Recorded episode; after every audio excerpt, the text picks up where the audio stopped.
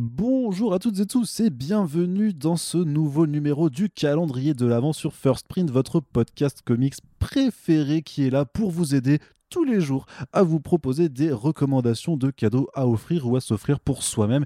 Et surtout, nous avons des invités euh, qui viennent de partout, euh, de toute la France, puisque euh, nous avons décidé de ne pas faire nos propres recommandations, mais plutôt celles d'autres personnes, parce que leurs avis sont certainement mieux que les nôtres, vous le savez, très certainement. Et aujourd'hui, pour cette 15e émission déjà, nous avons le plaisir d'avoir à distance Monsieur Mathieu Bablet. Hello Mathieu Salut.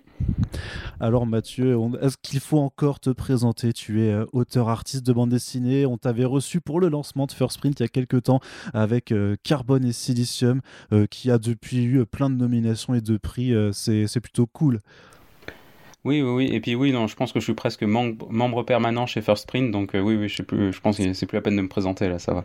C'est ça. Et si jamais vous ne savez pas qui est Mathieu, on vous renvoie à la toute première émission que, vous, que nous avons fait avec, euh, avec lui.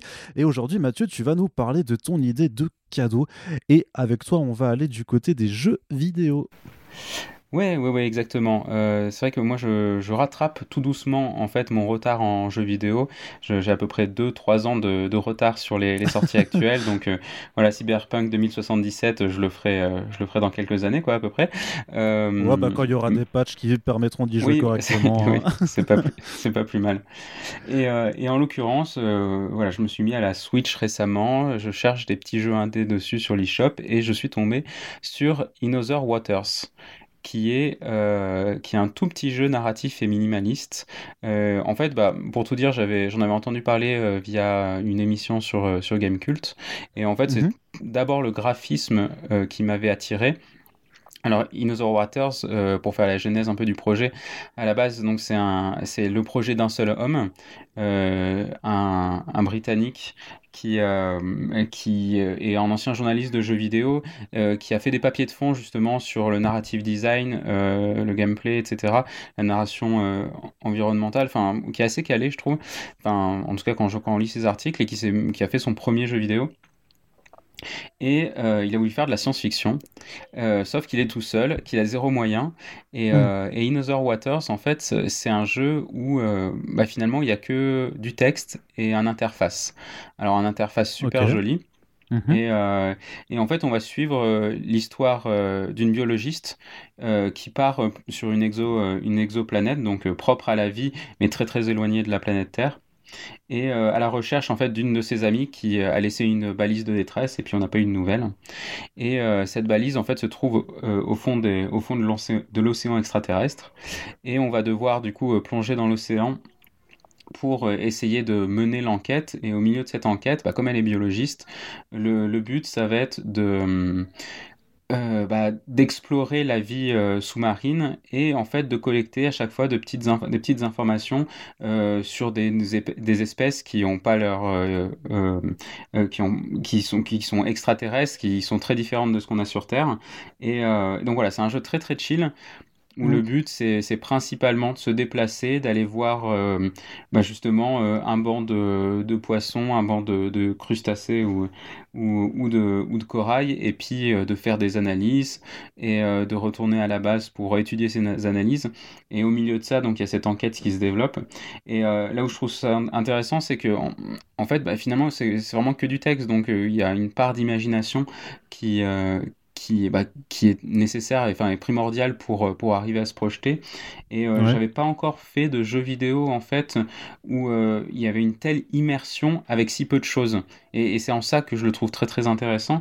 C'est que, c'est que vraiment, enfin, il y a des, des point and click pardon, ou des jeux comme ça où finalement il se passe pas grand chose et, c'est, et ça marche, mais là, avec quasiment rien, on arrive à se figurer euh, la quête de cette euh, scientifique, euh, la planète, les espèces extraterrestres, et, et, je trouve ça fou, quoi. Donc, donc c'est vraiment, c'est vraiment chouette, ça dure une dizaine d'heures.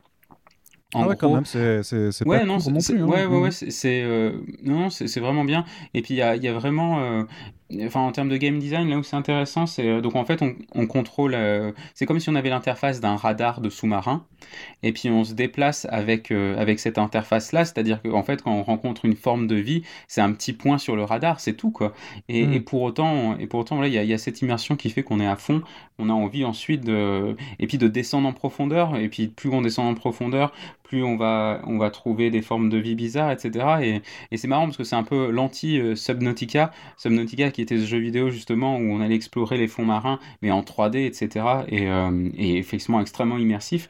Et, moi je retrouve cette immersion-là alors que, oui, euh, qu'il y a trois points de couleur et, euh, et c'est tout, quoi. Donc, donc, ouais. Tu, tu l'as fini là déjà?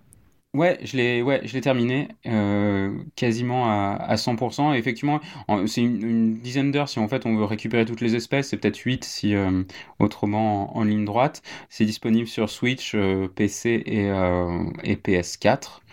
Et, euh, et euh, voilà. À fait, au, prix de 15, de 15 euros, j'ai vérifié sur les stores, donc ça, ça peut aussi s'offrir, hein, parce que vous pouvez faire des cartes cadeaux euh, sur, sur ces différents stores. à qui tu le recommandes un petit peu alors? Est-ce que c'est joueurs occasionnels ou gros gamers, mais qui ont besoin de chill, de se détendre un peu entre deux parties de Demon's Souls Comment ça se passe? Alors comme ça, alors, alors déjà, il faut savoir que c'est en anglais exclusivement. Il n'y a pas ah de. d'accord. Donc voilà, bon, ça se, ça se. Et puis c'est un anglais assez soutenu parce qu'effectivement, enfin, quand, quand on a des, des noms de, euh, d'espèces animales euh, ou de, de, d'anatomie d'espèces animales, ça commence à être un peu compliqué. Donc déjà, voilà, ça, c'est peut-être un premier frein. Et euh, alors, ça, non, je pense que ça se destine un peu aux, ouais, c'est ça, aux, aux, joueurs chevronnés, parce que c'est assez aride quand même hein, comme, comme interface, mais aux joueurs chevronnés qui ont ouais, envie de faire une pause justement sur leur jeu de 40-50 heures et de faire un truc un peu plus tranquille où, finalement c'est, on se laisse porter par l'histoire sans, sans considération de, graphisme. Et, euh, ouais, plutôt, ouais. Ok, très bien. Bah écoute Mathieu, euh, je te remercie pour cette euh, recommandation. Donc In Other Waters sur Steam, sur Switch et sur PS4 pour 14,99€. N'hésitez pas à nous dire si le jeu vous intéresse ou si vous allez suivre les recommandations de Monsieur Bablet, qu'on retrouvera certainement sur First Print de temps à autre l'année prochaine, je le pense. En tout cas, on te souhaite de bonnes fêtes de fin d'année. Et euh, pour celles et ceux qui nous écoutent, n'hésitez pas à partager euh, cette émission comme toutes les autres. On se donne rendez-vous bah, dès demain pour la suite du calendrier de l'Avent. Salut eh, Salut, bonne fête